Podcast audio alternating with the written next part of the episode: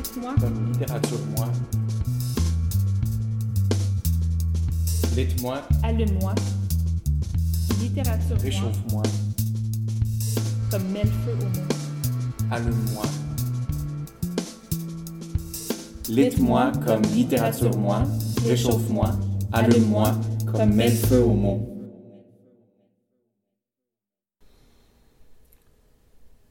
Bonjour tout le monde, bienvenue à ce premier épisode du podcast Lit-moi. Mon nom est Julien Martineau, je suis très très heureux que vous soyez à l'écoute de ce balado, cette balado, podcast, peu importe comment vous l'appelez. C'est moi qui va vous accompagner aujourd'hui dans tous les épisodes nombreux qui vont suivre. Et peut-être pour commencer justement, qu'est-ce que Lit-moi? C'est une soirée littéraire qui a lieu à tous les deux mois et c'est deux personnes formidables, Florence Cardinal, Mathieu Leroux, qui invitent d'autres personnes formidables, auteurs, auteureux, autrices, bref, des créateurs, des personnes qui aiment les mots, qui sont bons avec les mots. On ajoute au mix à tout ça Luc Villandré, un super bon musicien qui va improviser, et un thème. Tout ça dans un lieu, la librairie du Square Outremont. Je ne vais pas en dire plus parce que justement, je vais laisser Florence et Mathieu vous donner leur statement. Qu'est-ce que Lit-moi C'est quoi les phrases qui sont à l'origine du projet, qui sont très importants euh, cette idée-là de Lit-moi qui est très importante pour eux.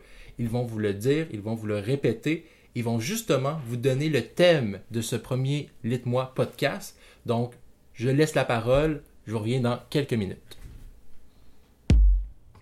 Lit-moi comme littérature-moi, réchauffe-moi, allume-moi comme mets le feu au mot.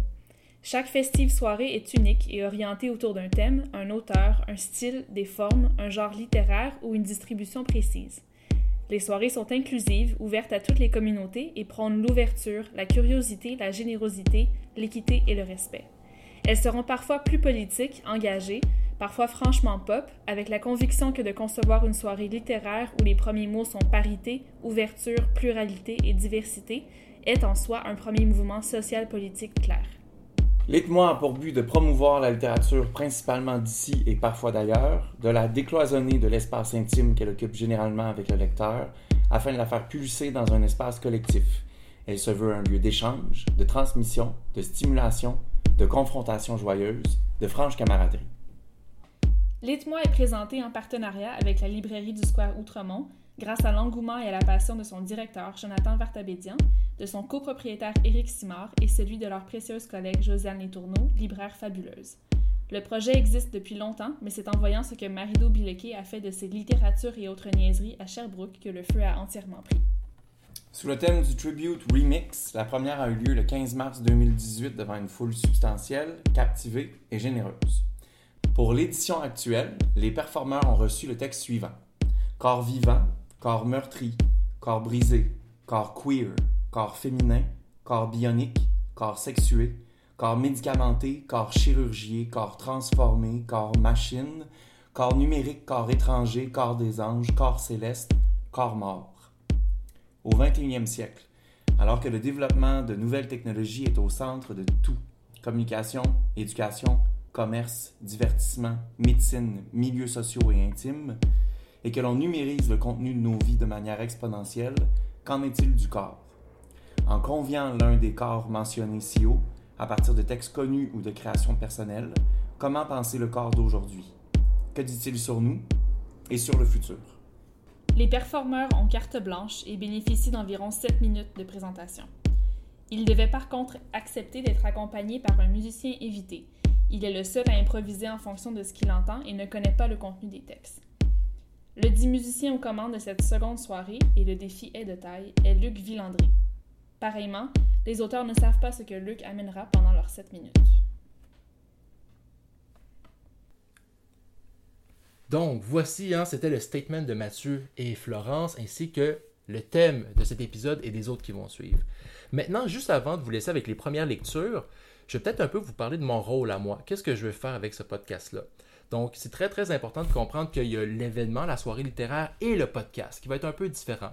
Le podcast, ça va être moi, Julien, qui va un peu vous accompagner et vous permettre de vivre ce qui s'est passé durant la soirée. Parce que j'ai eu la très grande chance d'être invité comme lecteur au premier Lit moi euh, et j'ai vraiment adoré. Il y a quelque chose qui se passe entre la musique, euh, entre les mots qui se rejoignent Et il y a des espèces de moments sublimes qui sont dans le moment présent et c'est génial, mais il y a quelque chose qui se perd après et je trouvais ça très très triste de ne pas pouvoir faire vivre à d'autres personnes qui n'étaient pas présentes ce moment-là, ces mots-là, cette musique-là. Donc je me suis dit, ben voici, on va faire un podcast, c'est le format idéal. En plus, je suis un très grand fan de podcasts, je suis même un junkie de podcasts, donc c'était un peu un rêve de pouvoir en faire un. Donc là, ce que je fais, moi, c'est que je vais aux soirées, j'enregistre, euh, je monte, je vais faire quelques erreurs probablement au début, je vais m'améliorer, ne vous inquiétez pas, mais je vais un peu vous accompagner durant le podcast, un peu passer la parole, donner mes impressions, décrire un peu l'atmosphère qu'il y avait entre les lectures. Donc, ça va être ce que je vais faire. Donc, parlant de lecture, je vous laisse avec les deux lecteurs d'aujourd'hui. On commence avec Guillaume Bourque et ensuite, on va terminer avec Milika Abdelmoumen. Euh, je vais venir vous voir entre les deux, un peu vous donner mes impressions et on se rejoint un peu plus tard. À tantôt. Vous allez devoir voir ça dans le podcast, c'est super. Alors, on parle à la chose. Guillaume Bourque, d'abord, le bel homme avec la chemise bleue ici, est né à Montréal en 1980. Après avoir publié des nouvelles et un recueil de poésie, Je deviendrai toujours ce qui reste de moi, il a fait paraître en 2013 le très dérangeant et fantastique roman Jérôme Borromé chez Boréal. Titulaire d'une maîtrise en langue et littérature française, il enseigne le cinéma au cégep et coordonne la formation linguistique dans l'aviation royale canadienne. Victime d'empathie, il se soigne en écrivant des écrits où la violence est traitée avec un humour plutôt noir. À nos contraintes, Guillaume a répondu au corps mort avec ceci. Christian, un jeune contrevenant schizophrène dont ma femme était l'intervenante, s'est jeté devant le métro quelques mois après sa sortie du centre jeunesse. Sa sœur, avec qui il a renoué peu avant le drame, des liens brisés pendant cinq ans, ne doit pas découvrir combien il était seul. Il nous reste une semaine pour convaincre trois jeunes de venir jouer les amis au salon funéraire.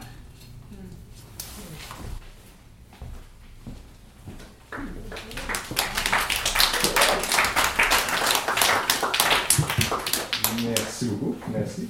Euh, le jeune, il y a eu une petite erreur, un petit typo là, quand j'ai envoyé le truc. Finalement, c'est, c'est David son nom. Juste- mais il y, a, il y a assez de A. OK, allons-y. Le kid n'a jamais eu d'amis, juste des connaissances, des fréquentations.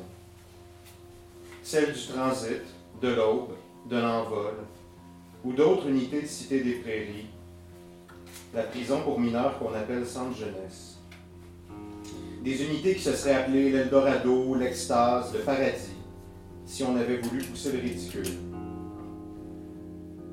Après avoir été placés au transit, la plupart des jeunes retournent là où ils étaient avant leur peine, souvent plus criminalisés. Le transit comme un passage du même au pire. L'aube n'a rien d'un petit matin douillet. C'est l'aurore d'une fin de party quand il reste seulement des fonds de bouteilles pleins de botches à boire et qu'on renifle sa morve dans l'espoir d'un résidu de coke. Quant à l'envol, oui, le kid a fini par prendre son envol. Le train du métro l'a fait atterrir deux secondes plus tard. À Cité des Prairies, on l'appelait le crackhead, et il a fini avec une crackhead. C'est sans doute celui qu'il appelait le diable qui lui a commandé de sauter devant le train. Le kid n'était pas suicidaire. C'était la voix du démon fabriquée par sa tête qui était assassine. Il était un jeune contrevenant que ma blonde intervenante suivait au centre jeunesse. Un- Un enfant avec assez de poils pour qu'on le voie comme un homme et qu'on le juge. Je l'ai rencontré deux fois. La première, c'était à l'aube. Il m'avait montré comment il s'entraînait dans sa chambre de 6 mètres carrés. La deuxième, c'était aux soins intensifs, un mois après son envol, alors qu'il était devenu un squelette couvert d'échymose. J'avais déjà vu des vieux aux, mus- aux muscles aspirés par la mort, jamais un garçon de 18 ans. Ma blonde aurait eu besoin d'un coupable, mais comment en vouloir à une voix? Elle aurait aimé pouvoir reprocher la tragédie aux médecins, ceux qui ont laissé le kid sortir des soins psychiatriques ce soir-là de l'été 2014, même s'il avait évoqué la présence du diable devant lui. Ceux qui l'ont ranimé après l'accident, obligés par le serment d'Hippocrate à faire survivre ce pantin désarticulé dont le cerveau venait de jouer un pinball presque fatal. Le crâne heurté de front par le train, la nuque accueillie par le rail quelques mètres plus loin, la tente frappée par l'aile de la voiture toujours en course. Le kid n'allait jamais pouvoir marcher à nouveau. Son cerveau parvenait à peine à commander ses organes. Il n'allait jamais pouvoir faire quoi que ce soit, sinon végéter. Il l'a fait pendant 40 mois. 40 mois de pneumonie, de chirurgie, à dormir, à lever le bras de quelques centimètres, à agiter légèrement la jambe. Parfois, il semblait vouloir parler. Il tournait la tête et allongeait péniblement son cou rachitique en tirant les lèvres, donnant l'impression d'une branche d'arbre qui se débat pour articuler des paroles. 40 mois passés en état de conscience minimale, un diagnostic qui n'expliquait rien. Combien minimal Pas trop pour qu'une lueur continue de briller dans ses yeux, mais assez pour qu'il mâchouille tout ce qu'on approchait de sa bouche, comme un nouveau-né. Entendait-il toujours la voix du diable, dont il était prisonnier même mobile, et qui résonnait peut-être dorénavant à prison double, enfermé dans le cerveau d'une cage d'os clouée à un lit Il y a deux semaines, on a cessé de le gaver à la suite d'une énième pneumonie. Il est mort dix jours plus tard. Le CHSLD a accordé 48 heures à ma pour vider sa chambre. 48 heures pour effacer le peu de traces qu'il a laissé. Il reste de lui un nom qu'on aura vite oublié. David aura surtout été la cause de l'interruption du service du métro de Montréal sur la ligne verte entre les stations Berry-UQAM et Papineau, un soir de l'été 2014.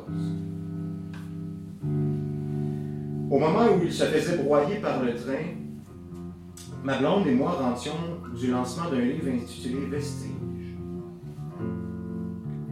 Nous traversions le parc La Fontaine à vélo quand Catherine a freiné, prise d'une attaque de panique. Elle s'était attachée à son jeune, que tous ses collègues promettaient un destin criminel. Elle avait perçu chez lui un potentiel. Un potentiel qui avait été corrompu par l'absence de son père, par l'abandon de sa mère, par les mauvais traitements de sa famille d'accueil et par la drogue qui le divertissait du rejet, de l'enfermement et du mépris. Ma blonde ne soigne pas les aveugles. Elle soigne ceux que les aveugles ne voient pas. Son travail la rend malade parce qu'elle souffre d'empathie. L'empathie n'a aucun coefficient de productivité. Elle n'entraîne aucune recette mesurable sur la durée d'un trimestre. L'horizon de nos élus qui coupe dans le muscle en le qualifiant de gras, qui restructure jusqu'à l'os. Pour eux, le KID n'est qu'une donnée statistique arrangée dans une colonne qu'une autre colonne devra équilibrer. Quant à ceux qui jadis se souciaient des comme lui, il semble de plus en plus voir seulement des identités là où il y a des personnes. En tant qu'homme blanc hétérosexuel cisgenre, David aurait peut-être à leurs yeux fait partie du problème. Quand David est sorti de Cité des Prairies, on le voyait squattant bientôt les rues du centre-sud, à se taper des blowjobs et à dealer pour se payer du crack. N'a pas fini dans la rue. Il s'est trouvé un logement, il a renoué avec sa sœur unique des liens brisés. Il a appris à dompter les décharges qu'il cambrait dès qu'une menace se profilait. Il est resté sobre et il s'est mis à rire. Mais il n'a jamais eu le temps de se faire des amis. Sa sœur ne doit pas le savoir.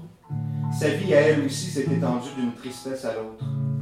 Il faut lui éviter le spectacle de funérailles peuplé seulement d'une dizaine de têtes grises ou en voie de le devenir des têtes d'intervenants ou de conjoints d'intervenants, comme la mienne. J'ai déjà assisté à une cérémonie funèbre où nous étions huit personnes assises devant un portrait, à se passer sur du ici des ici une urne, sans trop savoir quoi en faire. Si les cendres avaient été celles de mon frère, j'aurais vomi. Comme David et elle n'ont pas été en contact pendant cinq ans avant de renouer quelques mois avant l'envol, et que ni l'un ni l'autre n'avait de compte Facebook, sa sœur n'a aucune idée de ce qu'auraient l'air ses amis s'il en avait eu. J'ai offert 100 dollars à un de mes anciens étudiants du cégep pour qu'il vienne jouer les amis au salon funéraire. Catherine en a offert autant à la fille d'une amie et à un de ses anciens jeunes de suivi qui travaille chez Métro près de chez nous. Il nous reste sept jours pour les convaincre d'accepter, pour que David ait eu au moins trois amis dans la mémoire de sa sœur. Merci.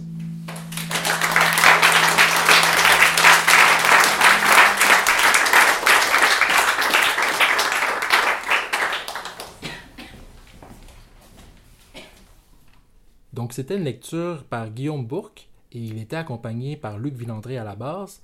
Et euh, vous avez peut-être remarqué s'il y avait des moments où euh, il y avait de la saturation dans le micro en présentation ou euh, un peu trop de basse parfois. N'ay- N'ayez pas peur, je vais régler les problèmes dans les prochains enregistrements. Je crois que j'ai fait les bons ajustements, mais c'est la première fois que j'enregistrais, donc peut-être que dans les prochains épisodes, vous allez remarquer des petits moments de saturation, mais ça va être réglé pour les prochains. Donc, revenons à Guillaume Bourque. Pour moi, c'était une première. Je ne connaissais pas Guillaume Bourque. J'avais lu aucun de ses romans ou de ses livres. Et j'ai été agréablement surpris. Euh, en écoutant son texte, en montant le podcast, en réécoutant plusieurs fois, ce qui m'a marqué dans tout ça, c'est un peu le contraste qu'il y a entre sa voix, qui est très douce, très calme, un débit vraiment très groundé, une mélodie hein, de la basse en arrière qui lit tout autant, versus un peu la violence de ses mots. Parce que, bon, premièrement, il y a le corps qui est très violenté, mais aussi euh, les choix des mots qu'il utilise pour parler, par exemple, des établissements euh, ou les centres de correction, aube, envol, puis comment il, les- montre l'ironie, puis un peu le, sarcasme hein, derrière tout ça, par exemple, l'envol qui, qui, qui va utiliser pour décrire la chute puis la, la mort du jeune garçon, du jeune David. Donc, il y a vraiment quelque chose de très assassin, puis à la fois très doux. L'autre chose qui m'a marqué, c'est le choix euh, du corps. Donc, on avait un thème très très large, le corps, et on a choisi ici un corps qui est un peu déstabilisant, parce que c'est un corps qui est entre la vie et la mort. Et toute la description de cet entre-deux-là est, euh, saisissante et, un peu troublante, parce que qu'est-ce qui reste? Qu'est-ce qui reste de la conscience? Qu'est-ce qui reste des gestes? Il y, a, un mouvement, mais qu'est-ce qui veut dire ce mouvement-là? Et aussi, c'est pas tant aussi la question du corps que la question de la fameuse voix, cette voix-là du diable qui, qui a finalement une emprise sur le corps. Donc vraiment, je trouvais ça très très bien fait. Et euh, au final, je sais pas si je m'exprime de la bonne façon, mais euh, ce qui m'a un peu, euh, ce qui me laisse dans tout ça, c'est une espèce de sensation de, de- de solitude, de vide. Je sais pas si c'est si on essaie de trouver des personnes pour accompagner de jeunes qu'on les trouve pas, si c'est cette espèce de maladie de d'empathie qui laisse finalement le narrateur ou sa compagne tout aussi blessé peut-être que le que le jeune garçon, mais il y a quelque chose que je trouve un peu inachevé. Il y a quelque chose que je trouve euh, finalement qui, qui est pas réglé, qui, qui sera jamais réglé avec cette situation-là. Donc c'était euh, mes impressions sur le texte de, Guillaume Bourg qui était vraiment excellent. Et on va continuer avec euh, Melika Abdelmoumen. Euh, on y va dans une autre direction. On va y aller dans quelque chose de beaucoup plus électrisant, de beaucoup plus érotisant. Également, je vous en dis pas plus. Et euh, on se rejoint à la fin pour un petit mot, un petit mot de la fin, c'est le cas de le dire. Et en même temps, je vais vous euh, donner quelques infos, puis je vais vous faire une petite demande particulière. Donc restez jusqu'à la fin. On se revoit après le texte de Melika. Donc, notre prochain invité vient de marquer un grand coup avec la publication d'un superbe essai autobiographique qui porte sur l'exil et l'engagement 12 ans en France.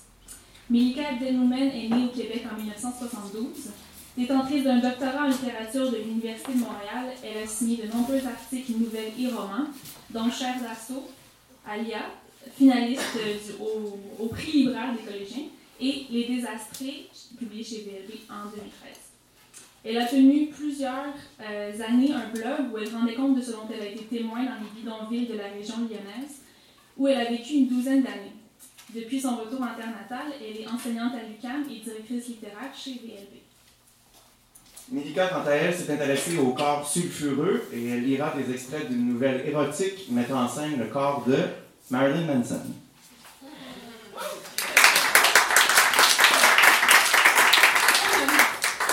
Bonsoir. C'est bon, vous m'entendez? Ok. J'ai eu 20 ans dans les années 1990. Avant ça, j'ai été une adolescente, tout ce qu'il y a de plus ordinaire, du genre qui passe des après-midi à laisser de pauvres gars aussi désemparés qu'elle la tripoter maladroitement. Bref, des années vécues sans désir, au service d'une recherche éperdue du grand amour, alors qu'on ne ressentait rien, rien, rien.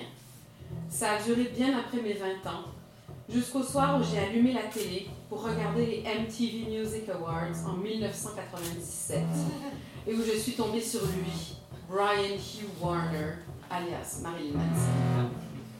Il est arrivé sur scène dans le type de tenue qui l'a fait connaître.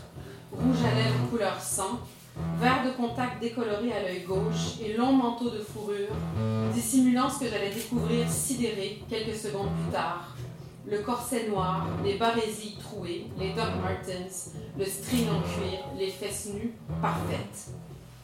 Il avait commencé son numéro en disant sur un ton d'apocalypse My fellow Americans, we will no longer be oppressed by the fascism of Christianity, and we will no longer be oppressed by the fascism of beauty.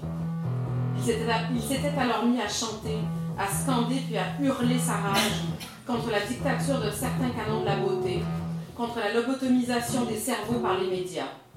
Et j'avais l'impression que c'était à moi qu'il s'adressait, directement à moi. Ai, je l'aurais juré. Le riff de guitare diabolique avait fait descendre depuis mon torse jusqu'à mon ventre puis à mon sexe des vagues incandescentes. Hey you, what do you see? Something beautiful, something free? Sa puissance m'avait allumé, terrassé. Ce gars se maquille mieux que moi, m'étais-je exclamé un jour où j'avais vu la fameuse entrevue de Marilyn Manson au show de David Letterman quelques mois plus tard, en 1998, pour la promotion de Mechanical Animals. J'avais 26 ans et une succession d'épisodes sexuels à mon actif qui me laissaient toujours aussi indifférente. Je demeurais comme étrangère à mon propre corps et à mon propre désir. Même le plaisir solitaire restait désespérément fade. On, on imagine donc ma surprise lorsque je me suis pour ainsi dire découverte, en train d'activer ma main droite dans ma culotte, mordant les doigts de la gauche, me retenant pour ne pas grogner, téléportant Marilyn Manson vêtue en dandy transgenre depuis la télé jusqu'à mon lit. Soudain, il était là, allongé contre moi, et la main qui farfouillait ma culotte n'était plus la mienne, c'était une main d'homme aux ongles parfaitement peints en noir, et la bouche qui me dévorait le cou était une bouche d'homme et qui me couvrait de rouge à lèvres, et le corps qui soulevait le mien au moment où l'orgasme me faisait bondir sur le lit dans un cri rauque était un corps d'homme long et élancé, et élancé, aux formes délicieusement androgynes. Mon plaisir avait été comme une explosion. Il avait fait éclater en mille morceaux la jeune femme blasée, la fille au désir morné et au sexe éteint. En 2000, j'avais presque 30 ans. J'étais en thèse de lettres et j'avais commencé depuis peu à écrire.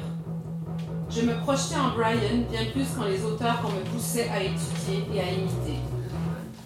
Tout intello que je fusse, je trouvais que la pièce de Nobody's savait dire mieux que tous les ouvrages de McLuhan, Morin, Adorno ou Baudrillard réunis, notre obsession morbide pour tout ce qui brille, et notre désir de briller coûte que coûte comme des cons. We are the nobodies, wanna be somebodies. When we're dead, they'll know just who we are. Je fermais tous mes livres et m'allongeais sur le dos, un album de Manson dans mon lecteur CD il apparaissait à mes côtés. Je plongeais dans ses yeux artificiellement verrons, je dévorais du regard ses paupières finement peintes, ses fossiles parfois noirs et parfois blancs, toujours d'une longueur démesurée. À l'occasion, il avait des paillettes collées sur les pommettes et je les embrassais tendrement avant de les lécher et les avaler. Il se collait à moi, nu, nu élancé, féminin, son ventre contre ma hanche, et avec cette voix tantôt grave, tantôt rauque, tantôt cassée par les cris, me chantait des choses à l'oreille en me titillant, en me mordant, en me pétrissant.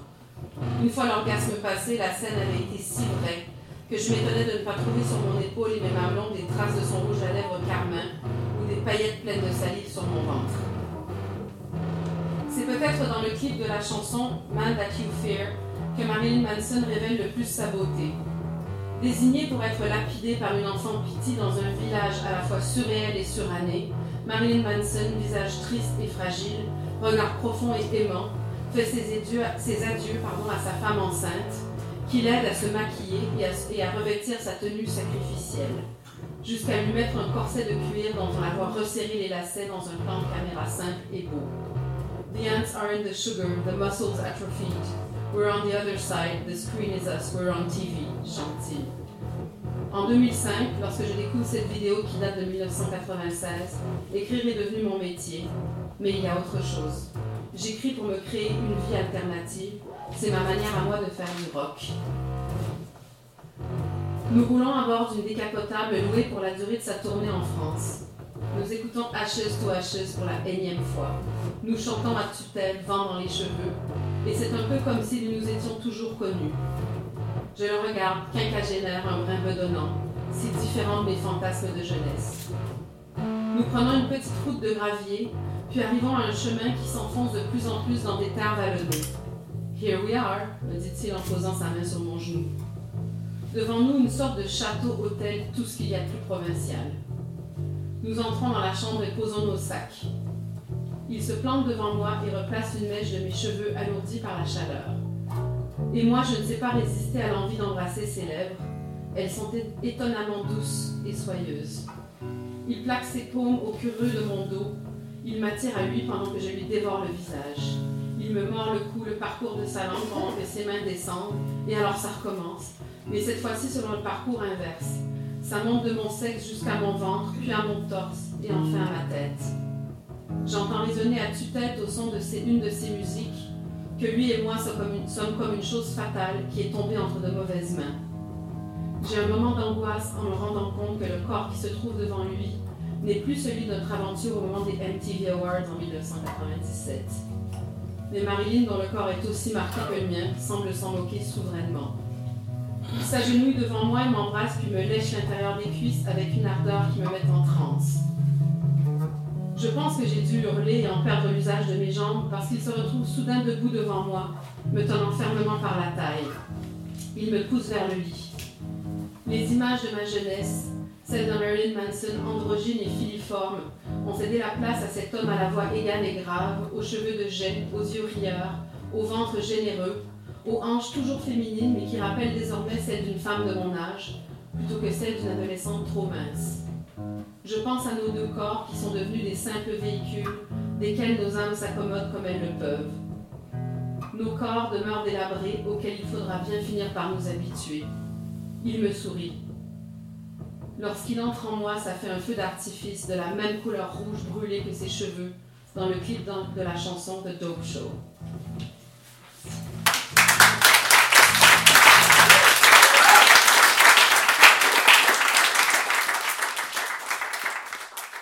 Donc, vous venez d'entendre Melika Abdelmoumen, que lu son texte, est toujours accompagné de Luc Villandré. Il y a beaucoup de choses que j'ai aimées euh, de cette prestation. Euh, durant la soirée, hein, ça a été un de mes, coups de cœur. Puis encore, quand je réécoute, il y a beaucoup, beaucoup de choses que j'ai aimées. La première serait le choix du corps, celui de Marilyn Manson. Je ne sais pas si vous avez déjà vu la pochette de l'album Mechanical Animal, euh, dont Melika fait mention. Mais si c'est pas le cas, googlez, allez la voir. C'est une espèce de corps androgyne un corps effrayant et aussi fascinant. Et euh, quand l'album est sorti, il y avait une espèce de controverse hein, euh, par rapport à cette image-là qui était un peu euh, effrayante. Et je vous dirais aussi qu'il y a toujours beaucoup de légendes urbaines par rapport à ce corps-là de Marilyn Manson. Donc c'est un choix très intéressant, surtout de, l'érotiser puis de le désirer. Et une autre chose que j'ai beaucoup aimé, c'est le, le, mélange des genres, comment on navigue facilement entre humour, entre sensualité, érotisme, mais aussi tendresse. Et tout ça est fait vraiment de manière très, très naturelle. Et je dois avouer aussi que durant euh, cette lecture, la, prestation de Luc à la base était super intéressante, vraiment, vraiment excellente. Euh, Luc, on doit se rappeler, improvise, donc il écoute pour la première fois le texte. Il n'a jamais eu le thème ni euh, de, synopsis ou de résumé. Et il était capable de faire une mélodie qui reprend justement l'énergie, le rock, mais aussi la montée vers l'orgasme, l'apogée, la descente. Donc vraiment, là, un beau mélange entre les mots et la musique. Et je vois rien de mieux pour clore notre premier épisode hein, avec deux excellentes lectures. Donc, merci beaucoup.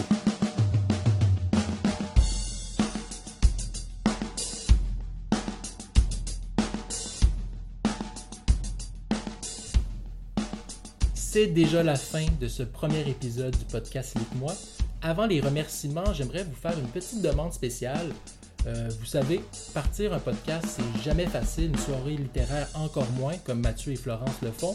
Donc des petites choses qui peuvent vraiment faire la différence pour nous serait d'aller liker la page Facebook de Lite-moi. Donc allez-y, il n'y a pas de spam, on va juste diffuser l'information, les thèmes, les créateurs qui vont être là, la page Instagram et pour le podcast, peu importe si c'est sur iTunes, Google, peu importe, allez soit vous abonner, laisser un petit commentaire, un 5 étoiles, nous donner euh, vos impressions, euh, vos critiques constructives.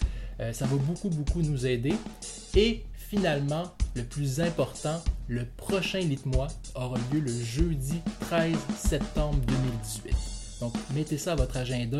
C'est toujours à la librairie du Square Autremont. On a un nouveau line-up, on a un nouveau thème. D'ailleurs, je peux vous le dire en exclusivité, hein, c'est le retour. Et donc, cette soirée-là, c'est juste 5 dollars, euh, des prestations, de la musique, une consommation, beaucoup, beaucoup de plaisir. Plus vous êtes présent et plus on a du plaisir. Donc, soyez là le jeudi 13 septembre 2018. Maintenant, pour les remerciements cette semaine, évidemment, en premier, ça va de soi nos deux performeurs, nos deux lecteurs, euh, Guillaume Bourque et Melika Abdelmoumen. Euh, vous pouvez vous procurer les romans, les livres qui étaient présents lors de cette soirée à la table de la librairie. Pour Guillaume, c'est Jérôme Borromé chez Boréal et également le collectif euh, Couronne Sud qui a été publié chez La Mèche. Et pour Melika, vous trouverez aussi 12 euh, ans en France chez VLB, Les Désastrés, toujours chez VLB, et Alia chez Marchand de Feuilles. Donc, c'était les romans qui avaient été commandés, qui étaient présents durant la soirée Lit-moi numéro 2. Vous pouvez aussi aller les chercher sur leur Twitter, leur Facebook si on compte pour euh, les suivre. Et finalement, pour ce qui est euh, du podcast, un gros, gros, gros merci tout d'abord à Luc Villandré qui m'a aidé pour euh, la petite intro, qui a composé la musique de l'intro, qui a fait un peu le montage, qui m'a beaucoup aidé, donc un gros merci. Également à Mathieu et Florence qui m'ont permis de commencer ce projet-là, de faire les tests, qui m'ont donné le go, qui m'ont aidé. Et finalement à vous, ceux qui sont à l'écoute, euh, n'hésitez pas à communiquer avec moi pour euh, des petits conseils, des commentaires ou quoi que ce soit. Maintenant, c'est vraiment la fin. Je vous dis passez une bonne semaine et on se voit au prochain épisode de Lit-moi pour deux autres lectures, toujours sur le thème du corps. Bye bye.